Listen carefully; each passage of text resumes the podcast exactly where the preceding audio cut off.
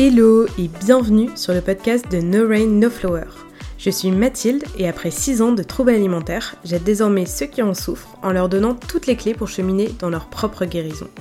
Tu es à la recherche de conseils, partage d'expériences, de motivation?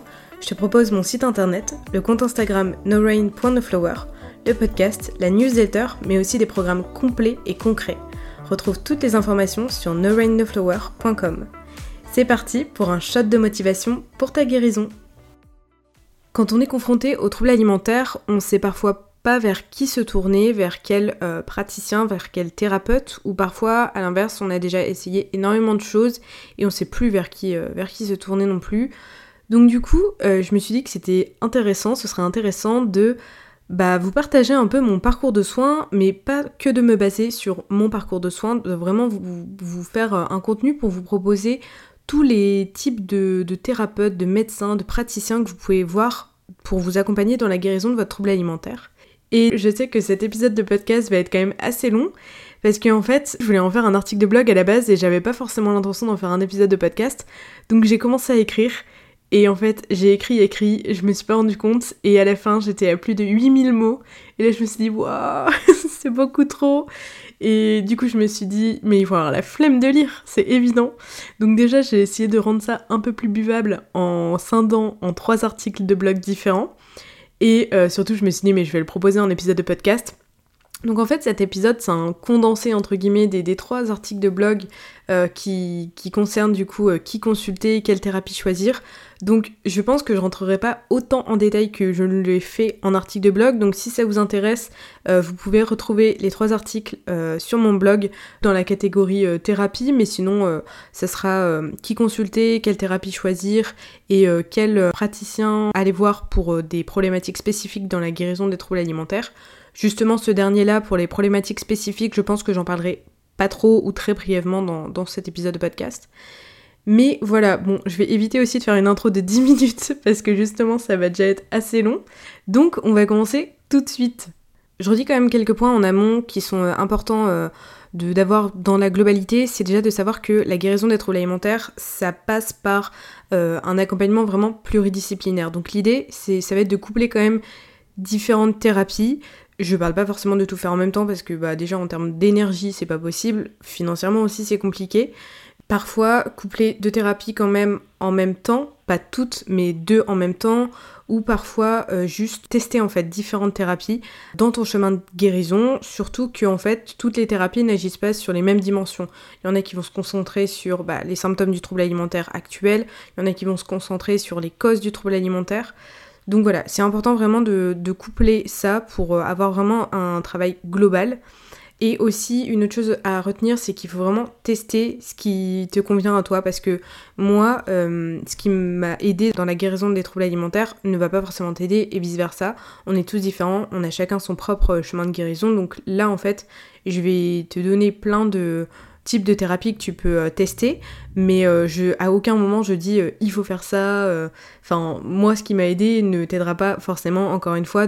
Aussi, parfois, tu vas tester un type de thérapie, mais la personne ne va pas te convenir. C'est normal. Euh, enfin, c'est pas facile d'avoir toujours le bon feeling, d'avoir confiance en la personne. Je sais que c'est fatigant de devoir toujours recommencer à réexpliquer son histoire du début, etc.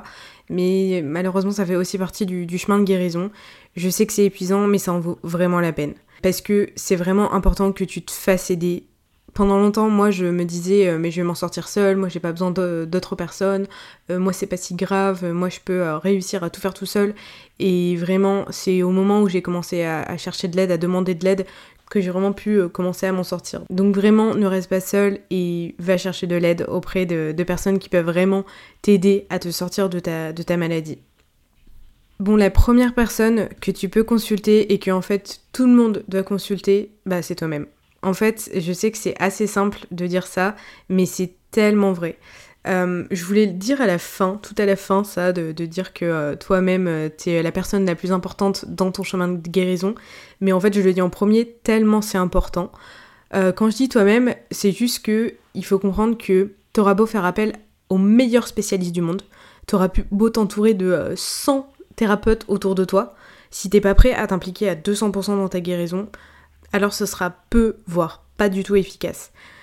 c'est pas un grief ce que je dis là parce que je sais que c'est pas toujours simple, parce que la guérison ça fait peur, parce que euh, ton trouble alimentaire ça peut être aussi une façon de te protéger, ça peut être une stratégie d'adaptation qui est inconsciente, et du coup il y a beaucoup de résistance au changement, et c'est normal, faut vraiment pas t'en vouloir, mais c'est vraiment important que tu aies conscience que même si oui tu dois demander de l'aide autour de toi, c'est indispensable pour t'aider, tu es quand même la seule personne qui peut réellement te sortir de ça, la seule personne vraiment surtout à, pouvoir décider de te battre contre la, maladie.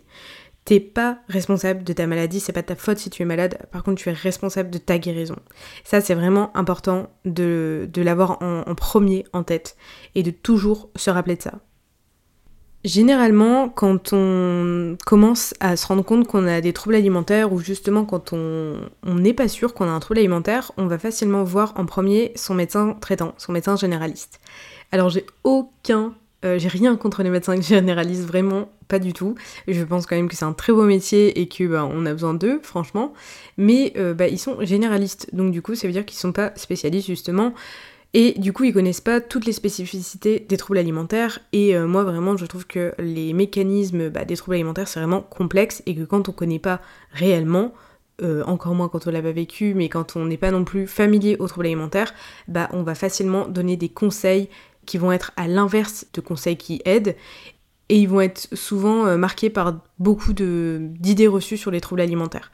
Combien de témoignages j'ai reçus me disant euh, j'ai été voir mon médecin traitant et mon médecin traitant m'a dit que en fait mon IMC n'était pas assez faible, que euh, j'avais encore un poids trop élevé, ou alors on m'a dit bah mon médecin traitant il m'a dit que pour arrêter de faire des crises de boulimie il fallait que je fasse un régime ou que je me mette au sport, enfin des conseils horribles et qui ont fait pire que mieux. Donc euh, je sais que c'est pas simple et que généralement on va voir en premier son médecin traitant. Et le médecin traitant aura quand même son rôle dans ton enfin peut avoir quand même son rôle dans ton parcours de guérison mais euh, c'est important pour moi de te dire tout de suite aussi qu'il faut se tourner vers des spécialistes des troubles alimentaires. C'est vraiment important je sais que c'est pas simple, malheureusement, de trouver des, spécialistes parce qu'il y a plein de régions où il n'y a pas de personnes qui sont euh, formées dans les troubles alimentaires. Mais si tu en as la possibilité, bah vraiment, tourne-toi vers des personnes qui connaissent les troubles alimentaires, qui ont déjà eu des patients qui ont des troubles alimentaires et voilà, qui, savent euh, comment réagir face à une personne qui en souffre. Donc, comment on trouve des spécialistes en troubles alimentaires? Bah déjà regarde autour de toi si tu as des hôpitaux, des centres de soins, des cliniques qui sont spécialisés ou qui ont une unité spéciale troubles alimentaires. Euh, moi par exemple euh, j'en ai eu euh, à Lille, enfin quand j'étais malade du coup j'habitais à Lille et j'ai eu énormément de chance parce que au CHU de Lille il y a Fontan 2 qui a une unité spéciale troubles alimentaires. Bah hôpitaux ça fait un peu peur mais il a, pas forcément, ça veut pas dire hospitalisation. Généralement là-bas ils te proposent des consultations avec des psychologues, psychiatres qui sont spécialisés dans les troubles alimentaires. Et comment tu peux trouver aussi des spécialistes? Bah tu cherches le type de praticien que tu veux, donc par exemple psychologue, et tu mets trouble alimentaire avec ou TCA sur internet du coup. Et tu t'assures que euh, la fonction de géolocalisation elle est activée. Comme ça ça peut te trouver en fait les, les thérapeutes qui sont spécialisés en troubles alimentaires autour de toi. Donc voilà, en espérant que tu puisses avoir la chance de trouver euh, des personnes qui sont spécialisées en troubles alimentaires, c'est pas toujours simple, mais vraiment si t'en as la possibilité, ben vas-y, fonce à fond et euh, recherche en premier lieu des spécialistes en troubles alimentaires. Bon, et je reviens quand même sur le, sujet du médecin traitant. Le médecin traitant, bah peut-être que en fait tu le connais depuis longtemps, que t'as un bon feeling, que c'est quelqu'un qui est euh, ouvert d'esprit par rapport aux maladies mentales, enfin qui connaît bien ça. Et du coup, bah justement, cette personne-là saura te rediriger. les médecins ont souvent, euh, bah, on va dire, un réseau de professionnels autour d'eux. Et euh, peut-être qu'il ou elle saura te diriger vers quelqu'un qui est spécialisé dans les troubles alimentaires. Donc parfait. Et en plus de ça, il faut savoir quand même que ton médecin traitant bah, c'est bien quand même qu'il soit au courant que tu as un trouble alimentaire parce que comme ça bah aussi il peut t'aider euh, à la lecture des prises de sang, il peut aussi euh, t'accompagner euh, en te donnant par exemple des traitements sur des symptômes spécifiques que tu retrouves dans ton parcours avec les troubles alimentaires. Donc voilà, le médecin traitant a quand même sa place, hein, évidemment il ne sert pas à rien du tout. Mais il faut quand même garder en tête que si tu vas le voir et qu'il te dit des choses un peu incompréhensibles ou qui te mettent encore plus mal, je sais que c'est hyper difficile, mais il faut vraiment prendre du recul par rapport à ça, bah parce que il ne connaît pas forcément euh, les troubles alimentaires et globalement même d'ailleurs dans ton chemin de guérison, dans ton parcours avec les troubles alimentaires, il se peut, et même c'est fortement possible, même fortement certain même, que tu rencontres des praticiens qui ne connaissent pas les troubles alimentaires et qui vont te donner des conseils encore pires. Je sais que c'est difficile encore une fois, mais il faut vraiment prendre du recul par rapport à ça parce que bah, tout le monde ne connaît pas et toi tu sais réellement ce qui est bon pour toi et tu sais quand c'est euh, du bullshit ce qu'on te dit, tu vois. Ensuite, euh, qui consulter Du coup, tu as, comme j'en ai parlé hein, juste avant, les unités, euh, les hôpitaux spéciaux troubles alimentaires où tu peux avoir des hospitalisations à temps complet, des hospitalisations de jour ou juste des consultations. Je m'étends pas plus sur ce sujet parce que je pense que je vais vous faire bientôt un épisode de podcast sur mes hospitalisations en troubles alimentaires parce que bah, vous êtes très euh, nombreux, nombreuses à me poser des questions là-dessus. Donc je pense que ça mérite un épisode dédié à l'hôpital. Voilà, euh, par contre, à l'hôpital, euh, moi du coup j'ai été suivie par des psychiatres spécialisés en troubles alimentaires, donc je vais commencer par te parler des psychiatres. Je vais vulgariser à chaque fois un peu euh, les missions entre guillemets de chaque thérapeute parce que bah, je suis pas médecin moi-même donc je le dis euh, avec mes mots de patiente. Un psychiatre pour donner un peu la différence avec un psychologue, grosso modo, euh, c'est le fait qu'il te donne, enfin il a la possibilité de te donner des ordonnances, de te prescrire des médicaments en fait, globalement, il, il, surveille ta santé de manière générale, la santé de ton corps, la santé physique, mais aussi mentale en fait il s'occupe de s'assurer que ton corps aussi réagisse bien euh, par rapport aussi euh, à la renutrition, euh, par rapport si t'as pas de complications, etc. Donc moi j'ai eu un suivi avec un psychiatre dès la première année après le début de, mon anorexie et pendant trois ans approximativement. Et je pense que là pour le coup quand tu as un accompagnement avec un psychiatre c'est un peu au petit bonheur de la chance dans le sens où, enfin moi j'avais vu euh, plus tard une psychiatre où euh, la personne me faisait uniquement des ordonnances. Voilà, elle parlait pas plus que ça vraiment, euh, mais ça a duré 15 minutes avec elle.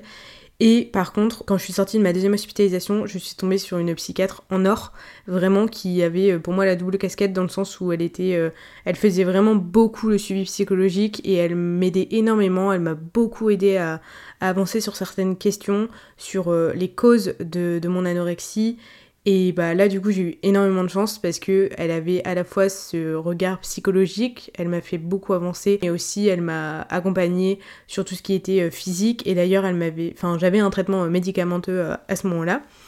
Et du coup j'en profite pour rebondir là-dessus d'ailleurs, c'est que justement les psychiatres peuvent te donner des traitements médicamenteux, je sais pas si ça se dit en fait, mais tu peux avoir du coup des médicaments lorsque tu es dans la guérison de tes troubles alimentaires. Moi, j'ai longtemps été contre les médicaments parce que je voulais pas en fait que ça me rende euh, légume entre guillemets. J'avais surtout peur en fait de perdre le contrôle sur mon corps. Et je suis arrivée à une période où la prise de médicaments, elle a presque été inévitable. Euh, en fait, c'était durant ma deuxième hospitalisation où là, on m'a... Enfin, jamais on te force Enfin, peut-être en fait, mais moi du coup, euh, c'était pas forcé. Enfin, c'était vraiment d'un commun accord. Je pense que c'est quand même dans des cas extrêmes où tu es forcé. Mais moi, on m'a prescrit des médicaments quand j'étais dans ma deuxième hospitalisation et j'ai continué lorsque je suis sortie.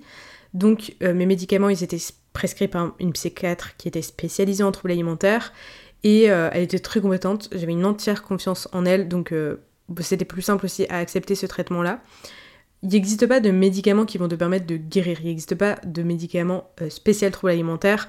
Encore une fois, de toute façon, il n'y a, aucun effet magique euh, dans les traitements.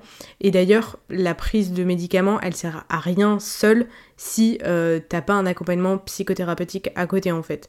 Pour que ce soit efficace, il faut pas prendre les médicaments tout seul, il faut travailler aussi euh, bah, sur tout l'aspect euh, psychologique. Donc les médicaments qui sont prescrits, je dis que c'est pas des médicaments spéciaux troubles alimentaires parce que souvent c'est plus des médicaments qui sont liés aux symptômes des troubles alimentaires, donc comme un état dépressif, les crises d'angoisse, les idées noires, etc. Couramment, il s'agit des antidépresseurs, d'anxiolytiques et euh, d'antipsychotiques, notamment pour euh, les angoisses ou euh, lorsque tu as une image corporelle déformée, comme avec la dysmorphophobie. Moi, personnellement, j'ai eu des antidépresseurs que j'ai gardés du coup de 2018 à 2020, à peu près un an et demi. Et puis j'ai eu aussi des anxiolytiques et là pour le coup en fait j'en ai créé un peu une dépendance malheureusement. Alors j'ai largement diminué les doses petit à petit sur le, sur le temps, mais c'est vrai que j'arrivais pas à me passer en fait de, des anxiolytiques, notamment pour dormir. Et aussi dès que j'avais une crise d'angoisse, bah, j'en prenais davantage. Donc malheureusement, c'est un peu le risque avec ces médicaments-là. Et arrêter, pour être honnête, a été très difficile. Et en fait, c'est assez récent. À l'heure où euh, je dis ça, ça fait, euh, il me semble, 112 jours que j'ai arrêté. J'ai euh, une application qui compte. Voilà, j'avais profité des vacances de cet été pour, pour arrêter et je suis très contente maintenant de m'en être séparée. Alors par contre, euh, attention, enfin faut pas arrêter euh, du jour au lendemain seul ces médicaments-là, c'est vraiment, euh, c'est vraiment pas anodin. Moi, enfin, j'étais accompagnée par un thérapeute qui m'a aidé petit à petit à surveiller l'arrêt des médicaments, enfin je dis thérapeute mais c'est un médecin quoi. Il faut faire attention parce qu'il il peut avoir des effets secondaires et aussi ça peut être aussi l'une des raisons des rechutes. Donc faut pas arrêter n'importe quel moment. Là moi j'ai vraiment arrêté dans un moment où j'étais euh, stable, où j'ai plus non plus de troubles alimentaires. Donc même si ça m'a créé une dépendance, les anxiolytiques, je pense que ça m'a aidé. Surtout les anxiolytiques en fait, enfin les antidépresseurs, euh, j'avoue que je sais pas trop. J'arrive pas trop à savoir si moi ça, me convenait. Après, comme je dis encore une fois, moi ça me convenait pas, mais ça peut euh, convenir à d'autres personnes. Et voilà, ça m'a saoulé en fait de prendre ces médicaments-là parce que j'aime pas. Mais euh, après, je prenais du recul et je me suis dit, bah c'est pas grave, à ce moment-là j'en avais besoin. C'était pas toute ma vie, preuve en est, maintenant j'en ai plus. Encore une fois, enfin, faut, faut, faire preuve de bienveillance en fait avec soi-même et surtout se rendre compte que bah se battre contre une maladie mentale comme les troubles alimentaires, c'est vraiment difficile. Donc, euh, bah on a le droit aussi d'avoir une aide quoi. Et dans les traitements euh, médicamenteux pour euh, aider dans les troubles alimentaires, alors je sais pas si c'est vraiment des médicaments c'est plus des compléments alimentaires. Déjà, il y a aussi deux types de compléments alimentaires. Les troubles alimentaires, on sait que ça occasionne de nombreuses carences puisque bah, le corps ne reçoit pas euh, forcément l'énergie qu'il a besoin. Et donc moi j'avais des compléments pour m'aider, donc du magnésium, du fer, des vitamines, du calcium, tout ça. Donc c'est des choses que normalement on devrait retrouver dans la nourriture, mais avec la restriction on ne l'a plus notamment dans un trouble alimentaire restrictif du coup. Et moi j'avais eu un peu un cocktail de, tout ça, un cocktail, euh, enfin en gros le mélange de, tous ces euh, vitamines-là, de tous ces apports-là quand j'étais à l'hôpital. Je crois que j'en avais genre deux ou trois fois par jour. Et après, chez moi, euh, j'avais pris ça aussi, des cures de magnésium, de vitamines, de tout ça que j'avais trouvé en pharmacie. L'idée, c'est d'avoir un petit coup de boost. Et après, tu peux aussi avoir des compléments en potassium. Je pense notamment aux personnes qui bah, recourent au vomissement et à la prise de diurétique où bah en fait ça crée une chute du taux de potassium et c'est vraiment ça, peut être vraiment très très grave. Un manque de potassium on appelle ça euh, l'hypokaliémie et ça augmente vraiment le risque de troubles du rythme cardiaque. Donc pareil encore une fois c'est vraiment pas à prendre à la légère. Aussi d'autres compléments des compléments alimentaires, parce que là en fait je vous parlais plutôt de compléments euh, vitamines, etc. D'autres compléments qui peuvent être du coup prescrits par le psychiatre, ça peut être je sais pas trop comment appeler ça, mais c'est un peu les boissons, les yaourts, Délical, Fortimel, etc. qui en fait permettent d'avoir un complément nutritionnel pour aider bah, à atteindre une certaine ration dans ta journée ou t'aider dans ta reprise de poids, etc. Moi personnellement, ça, j'en ai jamais pris, on me l'a jamais prescrit, donc je, je peux pas non plus dire euh, plus de choses à ce sujet-là, mais je sais que c'est quand même assez courant dans la guérison des troubles alimentaires. Voilà pour la partie psychiatre. Euh, et évidemment, je vais parler de l'accompagnement psychologique du coup avec un psychologue. Pour moi, vraiment, l'accompagnement psychologique, c'est indispensable. Surtout si t'as pas un psychiatre comme euh, j'ai eu une psychiatre qui me faisait aussi l'accompagnement psychologique. Et pour vous dire, j'avais cette psychiatre qui me faisait l'accompagnement psychologique et en parallèle de ça, j'avais aussi une psychologue. Les troubles alimentaires, c'est parfois et même souvent des stratégies d'adaptation, comme je disais. Euh, en introduction, une stratégie d'adaptation, c'est inconscient, mais en gros, pour moi, les troubles alimentaires, c'est une maladie. Dans maladie, on entend maladir. Et en fait, c'est un maladir que le corps exprime parce que c'est le seul moyen qu'il a trouvé pour dire euh, wow, il y a un truc qui va pas là, donc faut que tu le travailles, faut que tu le règles. Enfin, évidemment, d'une façon imagée, mais pour moi, je le vois comme ça, du moins. Et en fait, le psychologue va vraiment t'aider à travailler. En fait, il a différentes facettes. Il peut travailler sur l'origine de tes troubles alimentaires, les causes, mais il peut aussi travailler sur euh, ben, l'actuel, les problématiques que tu rencontres dans ta vie courante actuellement, qui sont souvent d'ailleurs liées aussi au schéma de croyance qu'on a à l'origine, qu'on a créé euh, quand on était enfant. Ensuite, il va t'aider à te donner aussi des outils pour mieux gérer bah, les situations stressantes, trouver des alternatives qui sont plus saines à ta santé plutôt que les comportements destructeurs que tu peux avoir envers toi-même. Moi, je recommande quand même un psychologue, là encore une fois, qui, qui s'y connaisse dans les troubles alimentaires. C'est pas toujours évident à trouver, mais c'est vrai que c'est mieux.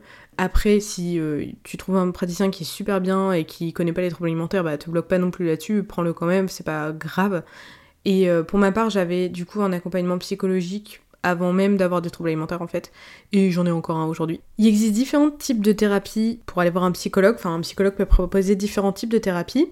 Je vais te refaire un peu euh, mon parcours.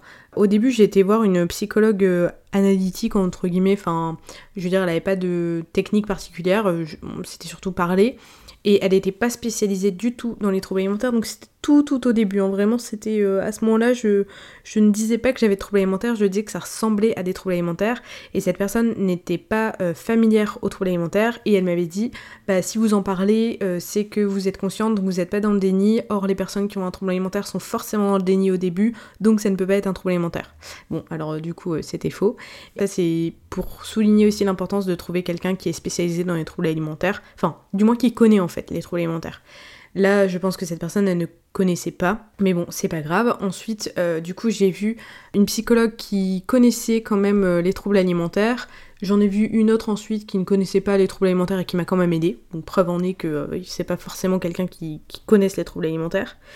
Ensuite, quand je suis sortie de ma deuxième hospitalisation, j'ai essayé une psychologue qui proposait une TCC. Donc la TCC, c'est une thérapie cognitivo-comportementale. Et franchement, c'est la thérapie que je recommande le plus dans le traitement des troubles alimentaires. Je trouve que c'est vraiment très pertinent parce que c'est un peu une thérapie d'action dans le sens où tu as vraiment des exercices concrets. Et d'ailleurs, moi, je me base sur la thérapie euh, cognitivo-comportementale pour concevoir mes programmes. Et cette psychothérapie, elle fait le lien en fait entre tes comportements, tes pensées, tes émotions, tes sentiments. Elle va se concentrer sur tes schémas de croyances erronés dans le but de les déconstruire pour t'ancrer des croyances qui sont plus saines pour toi. Donc ça peut être des schémas de croyances sur l'alimentation, ton rapport au corps, au poids, par rapport à l'apparence physique, etc. Mais ça peut être aussi plus d'une manière générale, par exemple par rapport à la pression que tu vas te mettre, par rapport au perfectionnisme, etc. Et en gros, euh, le but de cette TCC, enfin moi ce qu'elle m'a permis c'est de déconstruire les mensonges de la maladie, ce qui me maintenait euh, dans l'anorexie, pour retrouver un raisonnement logique, donc qui n'est pas biaisé par la maladie. Grosso modo, hein, pour euh, résumer. Et pour être honnête, c'est pas du tout une thérapie facile parce qu'on vient déconstruire des schémas de croyances qui sont ancrés euh, en nous depuis l'enfance. Donc euh, c'est super difficile et c'est pas en une séance que tout se résout. Ça demande vraiment une vraie implication, ça demande vraiment du temps, ça demande de l'action, ça demande de faire des exercices, etc. chez soi. Parce que souvent, du coup, elle, la personne, enfin, le, moi je dis elle parce que c'était une psychologue, mais elle me donnait des exercices entre les séances qu'il fallait faire et c'est pas toujours évident parce qu'en plus, ça demande de travailler sur des choses qui sont difficiles donc c'est pas du tout forcément facile de les faire. Mais c'est vraiment important et moi, vraiment, euh, pour être vraiment honnête, j'ai vraiment le sentiment que c'est une des thérapies qui a été le plus efficace pour moi pour sortir de l'anorexie. Euh, c'était vraiment complet, ça m'a permis de travailler sur mes problématiques du moment dans les troubles alimentaires, de contrer les pensées de la maladie, de travailler indirectement en fait sur les causes. Euh, ça m'a permis de travailler sur mes peurs de certains aliments, sur ma peur de prendre du poids. Ça m'a du coup permis d'augmenter mes apports. En gros, ça m'a permis une meilleure santé physique et mentale. Donc vraiment, je la recommande plus plus plus cette thérapie. Et ensuite, une autre thérapie qu'on peut faire avec un psychologue, c'est l'EMDR. Donc j'en ai déjà parlé, j'ai déjà fait un épisode, il me semble que c'est l'épisode 6. Non, en fait, je sais absolument plus lequel épisode c'est. Mais j'ai déjà fait un épisode sur euh, l'EMDR. Donc du coup, je vais pas tout réexpliquer du tout. Je vous invite vraiment à écouter cet épisode-là ou voir l'article de blog sur mon site internet qui parle de l'EMDR. Euh, puisqu'il est vraiment complet et dedans j'explique ce que c'est, comment ça m'a aidé, comment ça se déroule une séance pour que ce soit plus concret pour vous. Et en fait cette thérapie je l'ai fait bien après mes troubles alimentaires. Enfin, en réalité, j'avais encore des restes de, des mécanismes de l'anorexie qui étaient beaucoup moindres comparé à ce que j'avais connu. Été dans l'anorexie mentale très sévère de 2015 à 2018. En 2019 et 2020, c'était euh, ma période de guérison. Et en 2021, j'ai connu une micro-rechute de quelques mois. Et mentalement, en fait, je sentais qu'il y avait encore un truc à travailler pour éviter que je replonge encore euh, dans les troubles alimentaires. Quoi. Donc j'ai essayé euh, cette nouvelle thérapie qui est euh, le MDR. Et pareil, c'est une thérapie que je recommande plus plus. Le MDR, ça te permet de travailler sur ton passé, mais aussi sur ton présent et même des angoisses au conditionnel, donc que tu as peur que ça se produise, mais qui sont en fait jamais arrivées ou t'as pas de preuves concrètes que c'est arrivé. Et je parlerai euh, plus tard de, l'hypnose, mais euh, enfin moi pour moi, enfin je pense que après euh, ça dépend des motifs de consultation, mais je préfère largement le MDR à l'hypnose. J'ai testé les deux. pourquoi le MDR Parce que t'es vraiment conscient, vraiment t'es full conscient pendant, pendant ta séance. Et du coup, je trouve ça mieux parce qu'en en fait, en EMDR, tu peux te souvenir de choses qui étaient inconscientes, mais si ça arrive à ton cerveau, si du coup d'un coup tu en as conscience, c'est que ton cerveau il est prêt à le recevoir cette information. Ce qui est beaucoup moins violent en fait qu'avec l'hypnose où l'hypnose tu peux du coup euh, voir des choses dont t'étais absolument pas prêt et du coup le risque c'est que ben ça te plonge dans une dépression, enfin des choses beaucoup plus compliquées parce que t'étais pas juste pas prêt à voir euh, ça. Enfin moi je, le dis aussi euh, avec les troubles alimentaires j'ai compris que le corps et le cerveau sont vraiment de ton côté, ils sont bien faits et si ton cerveau veut pas te montrer quelque chose bah c'est pour te protéger en fait. Donc voilà, je vais pas rentrer plus en détail là-dessus parce que comme j'ai dit, j'ai un article dédié à ce sujet, mais je recommande plus plus plus plus plus cette thérapie vraiment et euh, aujourd'hui bah, j'en fais encore. En fait, mon psychologue actuel euh, est praticien de MDR, donc de temps en temps je travaille encore euh, avec de l'EMDR sur des plaisirs d'enfance ou sur des, des angoisses actuelles quoi. Je pense que avec la thérapie cognitivo-comportementale, c'est aussi l'une des thérapies qui m'a fait le plus avancer, mais là pour le coup plus sur le chemin de guérison de ma vie en général, au-delà des troubles alimentaires en fait. Une autre thérapie que tu peux faire avec un psychologue, que là pour le coup je connaissais pas, j'ai connu en faisant euh, bah, des recherches pour euh, le contenu que tu es en train d'écouter, c'est l'ACT, donc c'est la thérapie de l'acceptation et de l'engagement. De ce que j'ai compris avec mes recherches, la CT, ça repose essentiellement sur l'acceptation des émotions, sur un travail de prise de conscience de ses actions. Donc je trouve que c'est très pertinent euh, parce que, bah, comme je dis souvent, la prise de conscience c'est essentiel et presque prérequis pour travailler bah, sur tes troubles alimentaires parce que tu peux pas travailler sur quelque chose si tu n'en as pas conscience. Et le but de l'ACT, du coup, in fine, c'est que le patient apprenne à mieux accepter ce qu'il ressente, à mieux comprendre et surtout à adopter des réponses plus saines pour lui, plutôt que des comportements destructeurs euh, que le trouble alimentaire met en place. Donc ça rejoint en fait euh, dans un sens la TCC que j'ai parlé juste avant, puisque le but c'est de déconstruire des façons de faire néfastes du trouble alimentaire pour mettre en place des actions qui sont plus saines pour ta santé mentale, dans le but évidemment de te sortir de ton trouble alimentaire. Donc euh, voilà, je pense que c'est du coup aussi une thérapie d'action, je trouve ça vraiment top. Enfin, moi je le dis souvent, l'action c'est. Ça fait parfois, enfin ça fait souvent la différence. Donc euh, je recommande beaucoup les thérapies euh, où tu as du concret en fait. D'autres thérapies psychologiques que tu peux faire, pas forcément avec un psychologue, enfin en fait c'est la thérapie de groupe. Donc moi j'ai fait de la thérapie de groupe avec un psychologue pour le coup. J'en ai fait un peu par défaut, dans le sens où j'étais à l'hôpital et du coup c'était proposé donc j'ai fait ça comme ça, mais euh, je trouve que c'est assez intéressant. Le but c'est d'échanger euh, bah, sur certaines problématiques bah, du trouble alimentaire ou même de la vie en général. Quand on a un trouble alimentaire, on a chacun son propre chemin de guérison, mais il y a quand même des similarités entre nos différents parcours. Et du coup, comment ça se passait C'est que euh, la psychologue, soit elle avait, euh, ramenait un sujet, soit euh, quelqu'un partageait une problématique, et on discutait tous de ça ensemble. Et parfois, vous me dites, ah, ça fait du bien d'entendre ton témoignage parce que je me sens moins seule. Ben, je trouve que la thérapie de groupe, c'est un peu ce but-là, de se rendre compte qu'on n'est pas seul, de partager en fait son expérience, du coup, de se sentir mieux compris. Et ce qui est bien aussi, c'est que tu as un peu un médiateur, donc euh, du coup ça peut être un psychologue, mais ça peut être aussi un psychiatre ou euh, un médecin ou un bénévole en fait, parce que je dis ça parce que dans les associations, je sais que parfois ils proposent des groupes de parole. Le fait d'avoir un médiateur, c'est bien parce que euh, ça permet d'avoir aussi un avis extérieur, d'avoir une personne qui n'est pas biaisée par la vision du trouble alimentaire. Donc c'est vraiment intéressant. Et en plus, la dynamique de groupe, ça peut être aussi un moteur, un levier de motivation pour la guérison. Euh, pas toujours. je, dis ça parce que, enfin moi je, sais que j'ai été un moment dans mes troubles alimentaires où euh, j'étais très très trigger, donc euh, la moindre chose me déclenchait euh, des comportements destructeurs chez moi, notamment quand j'ai été du coup hospitalisée le fait d'être avec d'autres malades, euh, je me disais, ah bah celle-là, elle est plus malade que moi, donc je suis pas si malade. Ah bah tiens, euh, eux, ils font comme ça, donc euh, je vais instaurer ces tocs-là dans mon alimentation. Voilà, c'est assez difficile.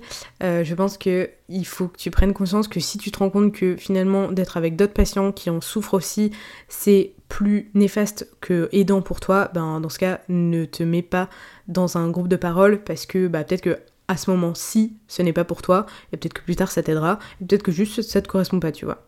Et une autre thérapie que tu peux faire aussi avec un psychologue, c'est la thérapie familiale.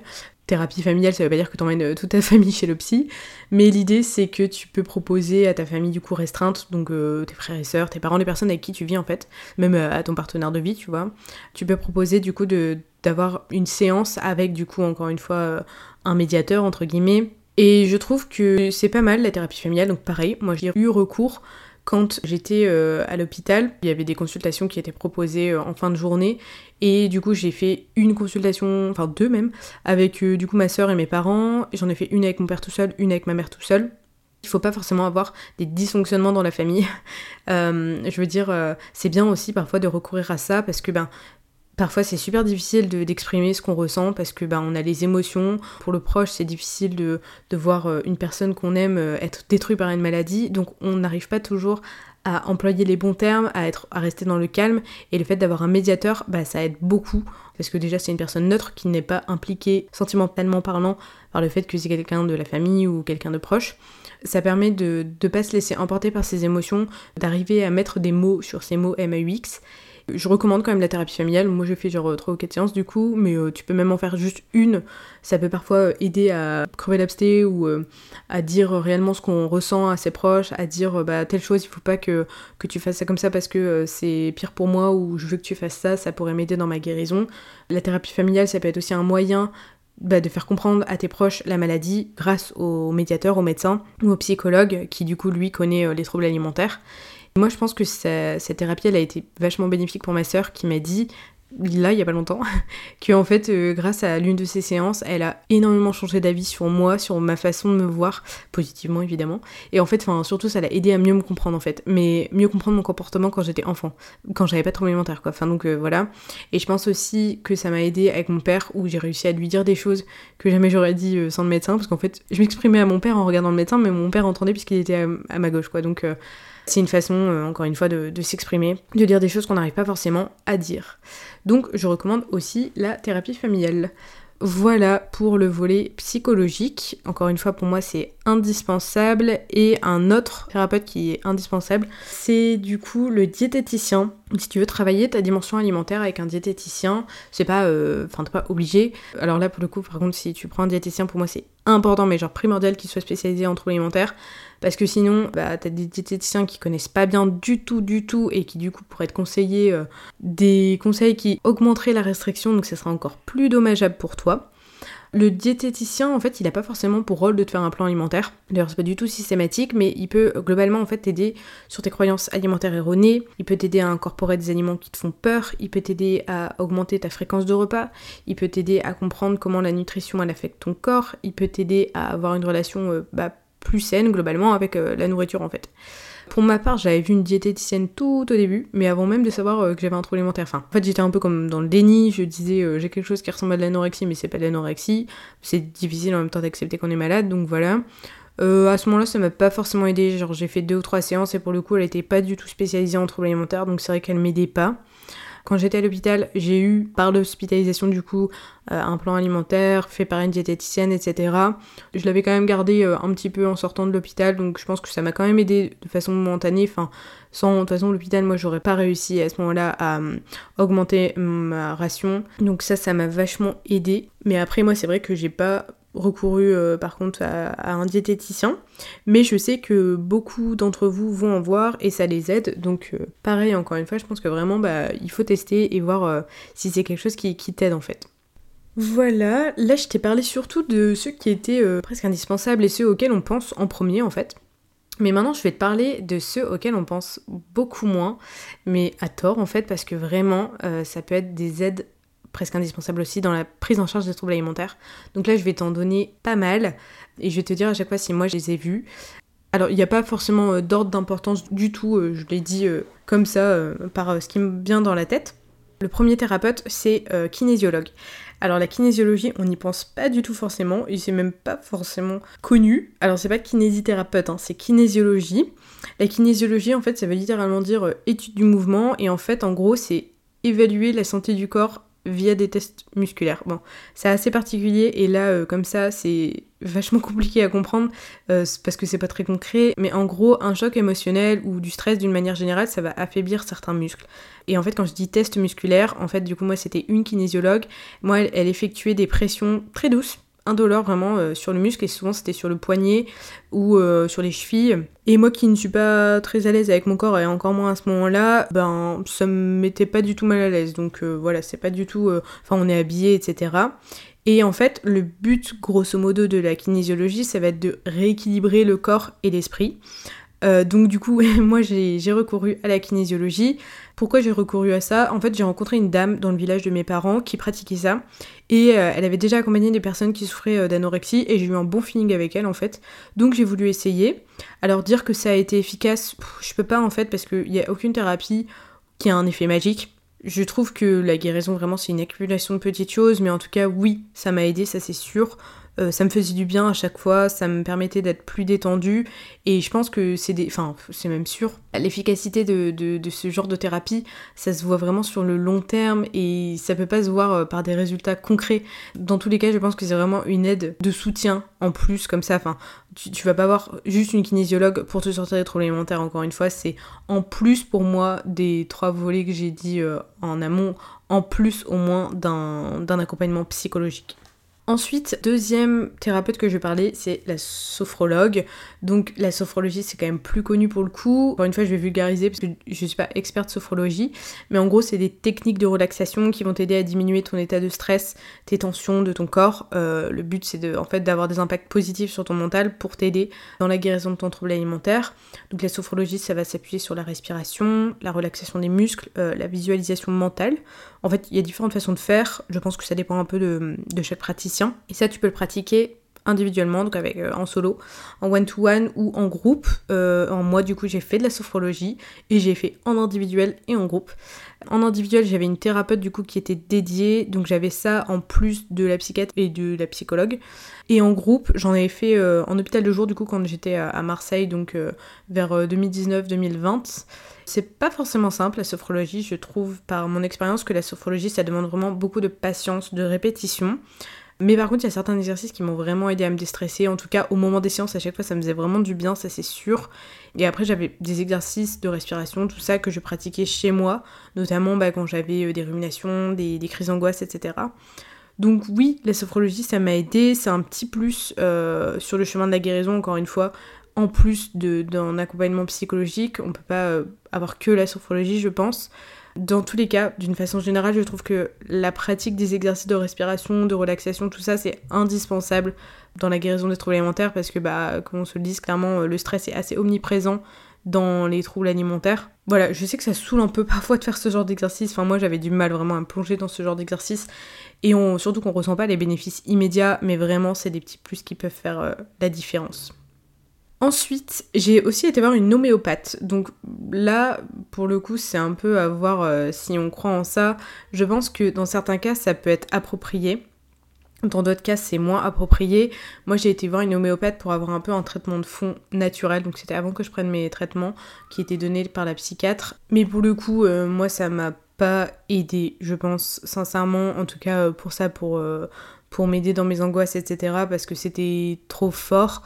Euh, après, j'ai pas pris longtemps les, les gélules qu'elle me donnait. J'ai pourtant été voir quand même une homéopathe qui était reconnue, donc euh, j'avais aucun doute sur ses compétences. Mais en plus de ça, pour être complètement honnête, je l'ai connue quand j'étais un peu dans l'apogée de, l'anorexie, donc j'étais très très mal psychologiquement, et en fait, je voyais ces gélules comme du sucre, et j'avais très très peur de l'apport calorique. Donc c'est débile, hein, parce que j'ai su bien plus tard que c'était dérisoire, et surtout euh, c'était pour ma santé. Mais bah voilà, la maladie, elle nous fait souvent faire des choses insensées. L'homéopathe, elle va plutôt venir travailler sur les symptômes anxieux que sur les causes des troubles alimentaires. Il y en a qui vont voir euh, une homéopathe, euh, encore une fois c'est pour euh, avoir un, soutien en plus. Moi personnellement ça ne, m'a pas aidé. Ensuite, kinésithérapeute, ostéopathe. Alors, j'ai regroupé les deux professions parce que c'est quand même fréquent que certains ont les deux casquettes en fait. Ici, on est plutôt dans le cadre d'une thérapie corporelle. Le but d'aller voir un kiné ou, et ou ostéo, du coup, dans le cadre des troubles alimentaires, c'est de prendre conscience de son corps, de renouer avec ses sensations corporelles. Voilà, ça c'est dans la théorie. Dans la pratique, moi je vais parler de mon expérience du coup avec ça, puisque j'ai vu aussi une kiné. Donc je dis souvent que le corps est très bien fait et que ton corps est ton allié dans ta guérison, qui te veut du bien. Et je pense sincèrement que n'importe quel problème psychologique se retranscrit dans ton corps.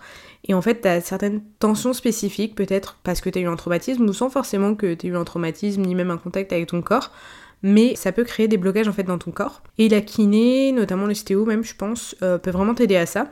Donc moi au début, quand je suis tombée dans l'anorexie, j'ai eu une vingtaine de séances avec une kiné pour euh, me masser, me détendre. Encore une fois, les, pratiques pour détendre vraiment dans la guérison, c'est un atout c'est pas forcément quelque chose que les kinés aiment de seulement masser entre guillemets, mais t'en as vraiment besoin et euh, bah ils le savent, ils le sentent en fait que c'est tendu. Pour le coup, la kiné c'est très bien pris en charge par la sécurité sociale. J'aime pas trop dire ça parce que ça fait un peu, euh, on pense que c'est de l'abus, mais vraiment en fait moi ça m'a fait du bien, donc j'en avais vraiment besoin en fait, c'était pas de l'abus justement. Et après, j'ai toujours eu de la kiné finalement dans tout mon chemin de guérison et en fait pour être honnête je suis très chanceuse parce que ma sœur est kiné ostéo donc du coup elle me faisait très souvent en fait des massages crâniens. Euh, en fait quand j'étais euh, dans l'anorexie, quand j'étais notamment hospitalisée, ma sœur, elle, euh, elle, avait une formation spéciale sur les massages crâniens pour justement détendre les personnes qui étaient très stressées. Et du coup, c'était des tout petits mouvements, mais qui étaient vraiment tout petit, enfin je sais pas comment expliquer, mais c'était sur des endroits très spécifiques de la tête. Et quand j'étais à l'hôpital, j'avais très peu de visites. Et ma soeur, elle venait euh, une fois par semaine, euh, le samedi. Genre toute la semaine, j'attendais ce moment-là. Et ça me faisait tellement du bien. Enfin, au-delà du message, j'étais très très contente de voir ma soeur parce que euh, c'est quelqu'un qui m'apportait énormément d'énergie positive. Elle me parlait pas forcément de la maladie, donc c'était vraiment une, bouffée d'air frais pour moi. Vraiment, les massages, c'est vraiment. ça va faire énormément, énormément de bien quoi. Ensuite, euh, un hypnothérapeute. Donc là, je mets en garde parce que il faut vraiment recourir à un hypnothérapeute qui est reconnu, enfin qui genre que vous connaissez ou que quelqu'un vous en a parlé parce que enfin malheureusement, il existe quand même beaucoup de charlatans et ça peut être quand même pire que mieux. Donc vraiment, c'est important de bien choisir son hypnothérapeute. Donc l'hypnose, elle a pour but euh, d'agir sur le côté anxiété, peur, euh, notamment si tu as eu des traumatismes. Mais ça peut aussi t'aider sur les symptômes de ton trouble alimentaire, comme sur les causes du coup. Donc tout le monde n'est pas réceptif à l'hypnose. Euh, alors attention, il y a quand même une grosse différence entre l'hypnose thérapeutique et l'hypnose de spectacle que tu vois à la télé. Pour moi, t'es pas inconscient en hypnose thérapeutique. Après, moi je pense que j'étais pas super réceptif parce que oui, du coup j'ai aussi testé euh, l'hypnose. Mais en fait, ça demande un certain lâcher prise que je pense que j'arrivais pas à avoir. J'ai dû faire euh, trois séances en tout. Et c'est vrai que maintenant que je connais le MDR, comme je disais tout à l'heure, vraiment je, je trouve mieux le MDR que l'hypnose pour gérer euh, un traumatisme, je l'ai déjà expliqué tout à l'heure. Mais en tout cas, euh, pour moi, bah, peut-être que ça m'a fait quand même du bien hein, les trois séances, parce que du coup c'était une séance tous les trois semaines, donc euh, j'ai quasiment testé ça trois mois. Je pense que pour certaines personnes d'ailleurs ça fait vraiment ses preuves, donc encore une fois faut, faut tester. Et un peu dans le même registre, l'acupuncture, du coup, pareil, même mise en garde que l'hypnothérapeute parce que il faut vraiment choisir un acupuncteur qui est reconnu parce que encore une fois, il existe des charlatans et je pense que vraiment l'acupuncture ça demande vraiment une très grande connaissance, une grande précision, il faut pas faire n'importe quoi. Donc là, on est plus dans le registre des médecines chinoises. Euh, les médecines chinoises, elles ont leur propre interprétation un peu des, des troubles alimentaires. Alors moi je suis pas du tout formée à ça, au contraire je trouve ça vachement intéressant, mais peut-être que tout le monde n'y croit pas. Alors j'ai pas une connaissance fine en acupuncture, mais en gros, l'idée générale, grosso modo, c'est de rééquilibrer certaines énergies dans le corps. Voilà, je m'aventure pas plus sur ce sujet parce que je connais pas euh, plus, mais euh, bon, je pense que si ça vous intéresse, je ferai euh, davantage de recherches à ce sujet-là pour en dédier un article spécifique. du coup, moi j'ai testé une séance et ça m'a fait du bien sur le moment même. Hein. C'était une dame qui était très reconnue.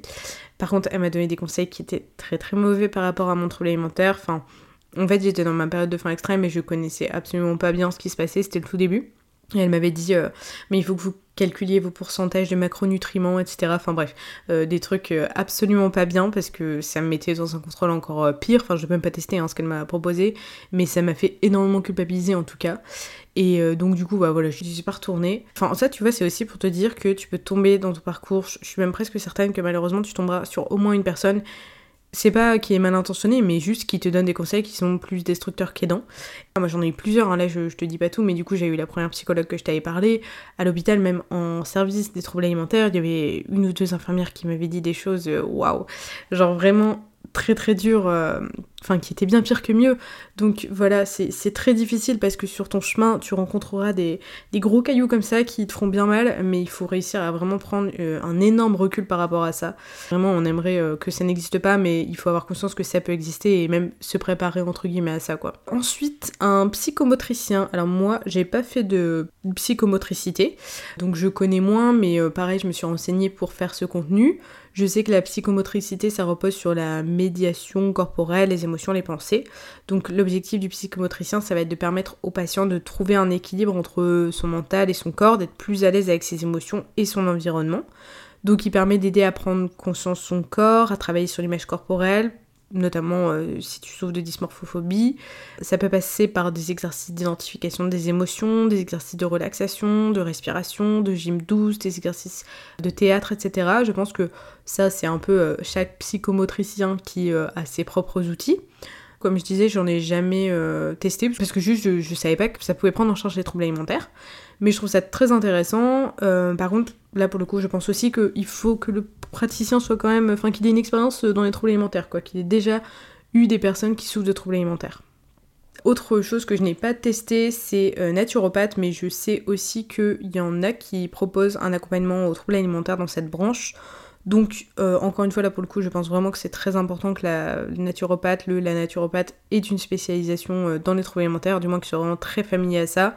Et du coup, quand c'est le cas, bah, il peut te conseiller des plantes, des fleurs de bague, des huiles essentielles, etc. pour gérer certaines angoisses. Je sais que tu as aussi des naturopathes qui proposent un accompagnement avec des exercices euh, pour te réapproprier euh, ton corps, des exercices de relaxation, même des exercices pour travailler sur euh, tes croyances erronées, etc. Encore une fois, bah, je pense que ça dépend de chaque naturopathe.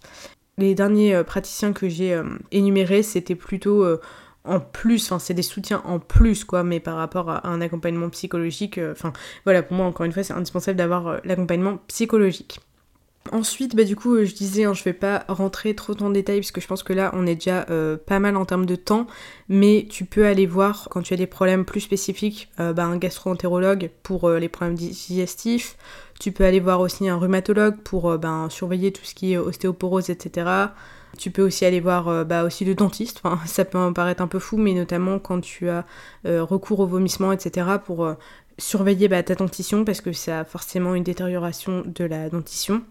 Voilà, je vais pas rentrer plus en détail là-dessus, mais c'est vrai que dans les articles, je rentre plus en détail là-dessus, donc encore une fois, si ça t'intéresse, tu peux aller voir les articles de blog.